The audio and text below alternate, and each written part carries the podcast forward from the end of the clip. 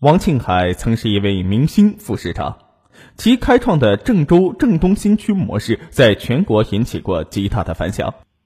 然而，他未能规避大多数贪官的悲剧，因为包养情人大肆受贿，最终在仕途巅峰时陨落。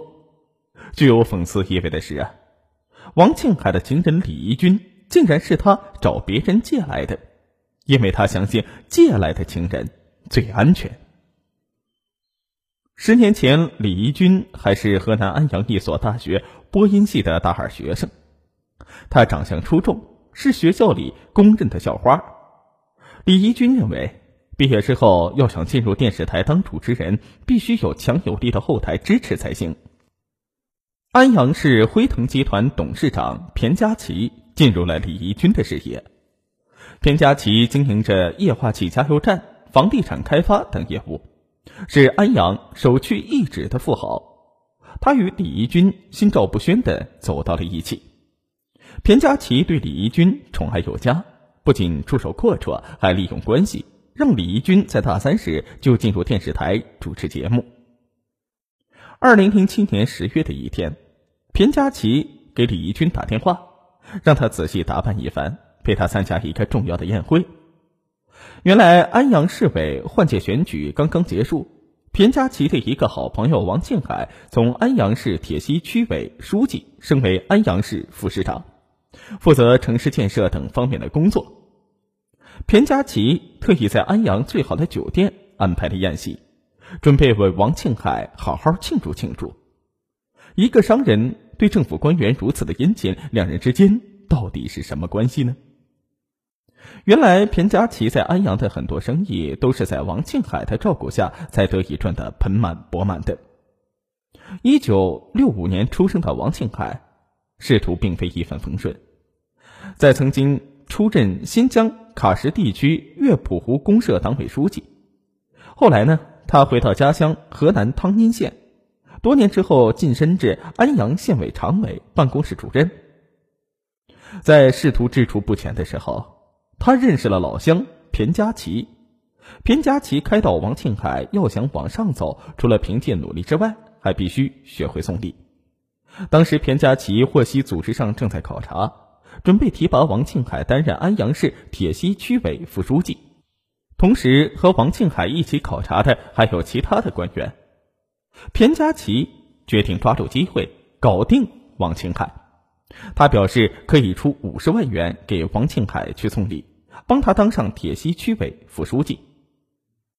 田家琪此举啊，无疑就是赌博。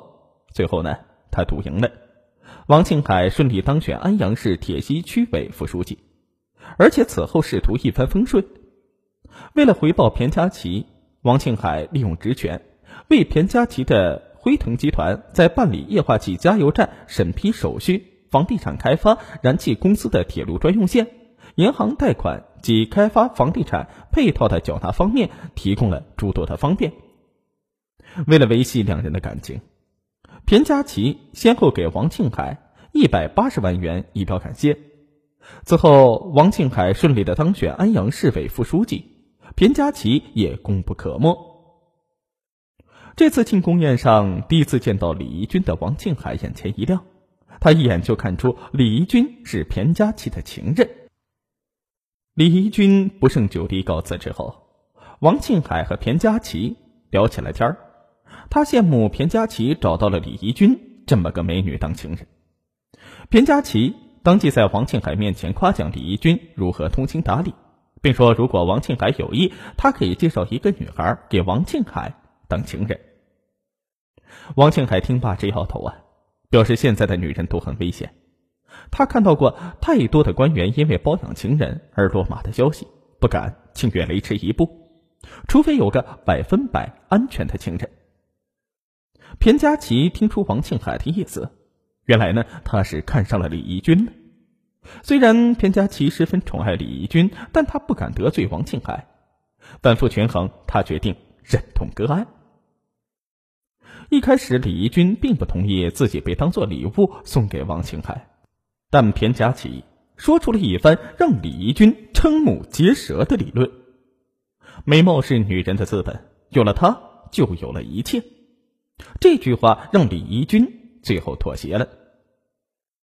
王庆海得到李怡君后，给田佳琪打电话表示谢意。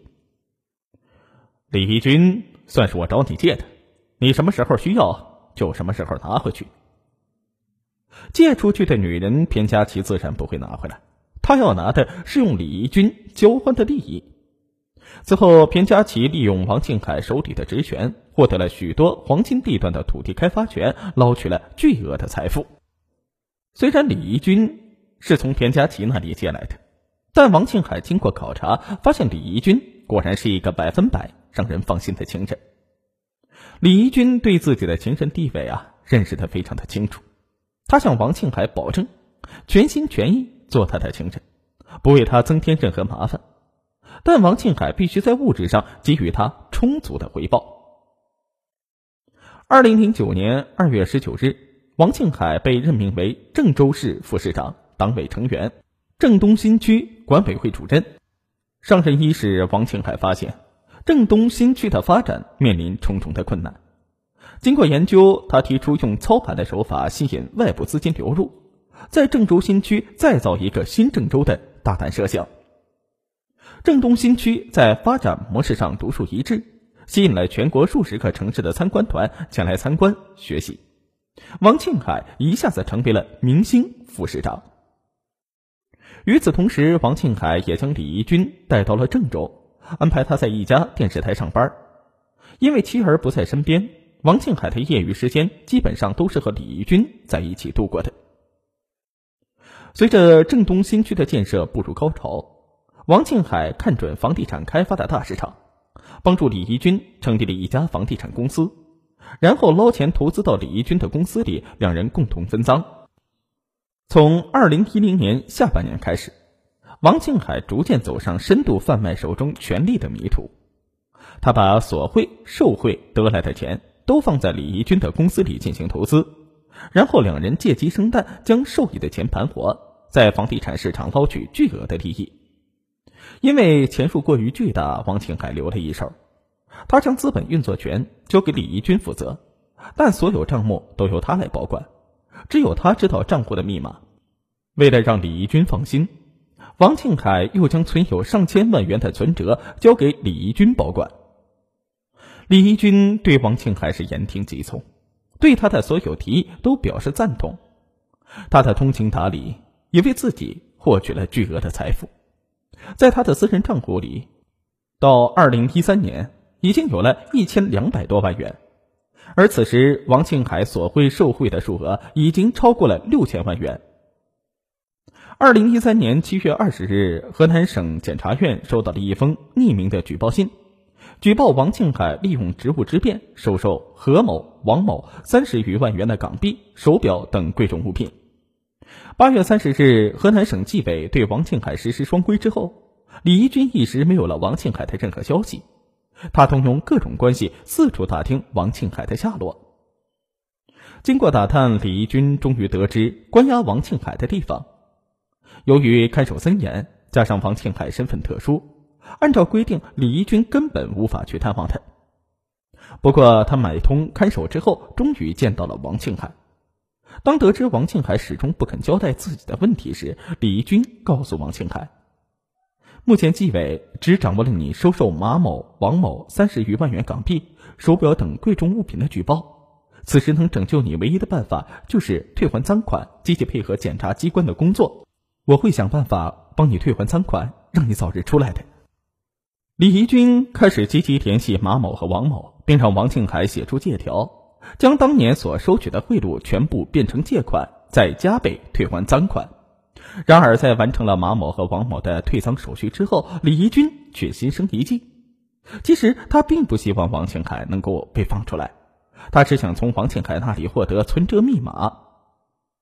很快，王庆海收到了看守偷偷带来的李怡君的信：“亲爱的，退赃遇到了麻烦，马某、王某知道你犯事了。”不愿意退赃承担风险，经我好说歹说，他们才愿意退赃，但却狮子大开口，要三百万才肯按照我们的要求去做。你知道我手里的钱都拿去投资了，没有这么多钱，现在只有动用公司账户的钱，但是密码在你手上，你快把密码告诉我，我赶紧把钱取出来封马某和王某的嘴。当王庆海得知李义军在外面为拯救他四处奔波时，他不禁感动了。很快，他将账户密码写在了给李义军的信上，同时还让李义军将账户上的千万巨款呢退还给写在信上的一些人。拿到看守所转来的信，李义军喜出望外，他没想到这么快就拿到密码了。王庆海在信中告诉了他很多向他行贿的人的人名和行贿金额，让他去退还赃款。他何不利用这个资源去敲诈一番那些向王庆海行贿的人呢？就在王庆海满心期盼李义军在外面帮他退还赃款，祝他早日脱离苦海时，李义军却找到那些曾向王庆海行贿的人，大肆敲诈。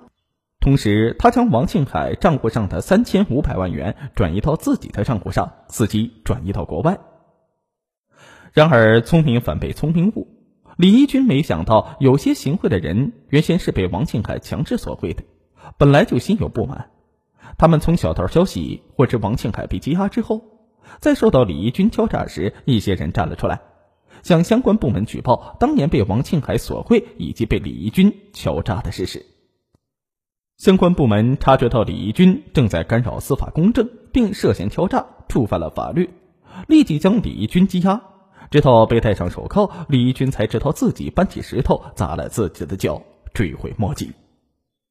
直到此时，王庆海才知道大势已去，开始认罪悔罪，主动坦白了检察机关尚未掌握的大部分犯罪事实和其他案犯，并积极退还赃款三千八百五十八万元人民币和三十万元的港币。二零一六年三月二十四日，河南省商丘市中级人民法院。对王庆海受贿案进行了审理，认定被告人王庆海身为国家工作人员，利用职务便利，多次收受他人财物，共计人民币两千零一十八万六千四百四十一元，港币三十万元。被告人王庆海犯受贿罪，判处无期徒刑，剥夺政治权利终身，并处没收全部的个人财产。王庆海表示不再上诉。而李义军因为涉嫌敲诈，已被检察机关起诉到法院，等待他的同样将是法律的制裁。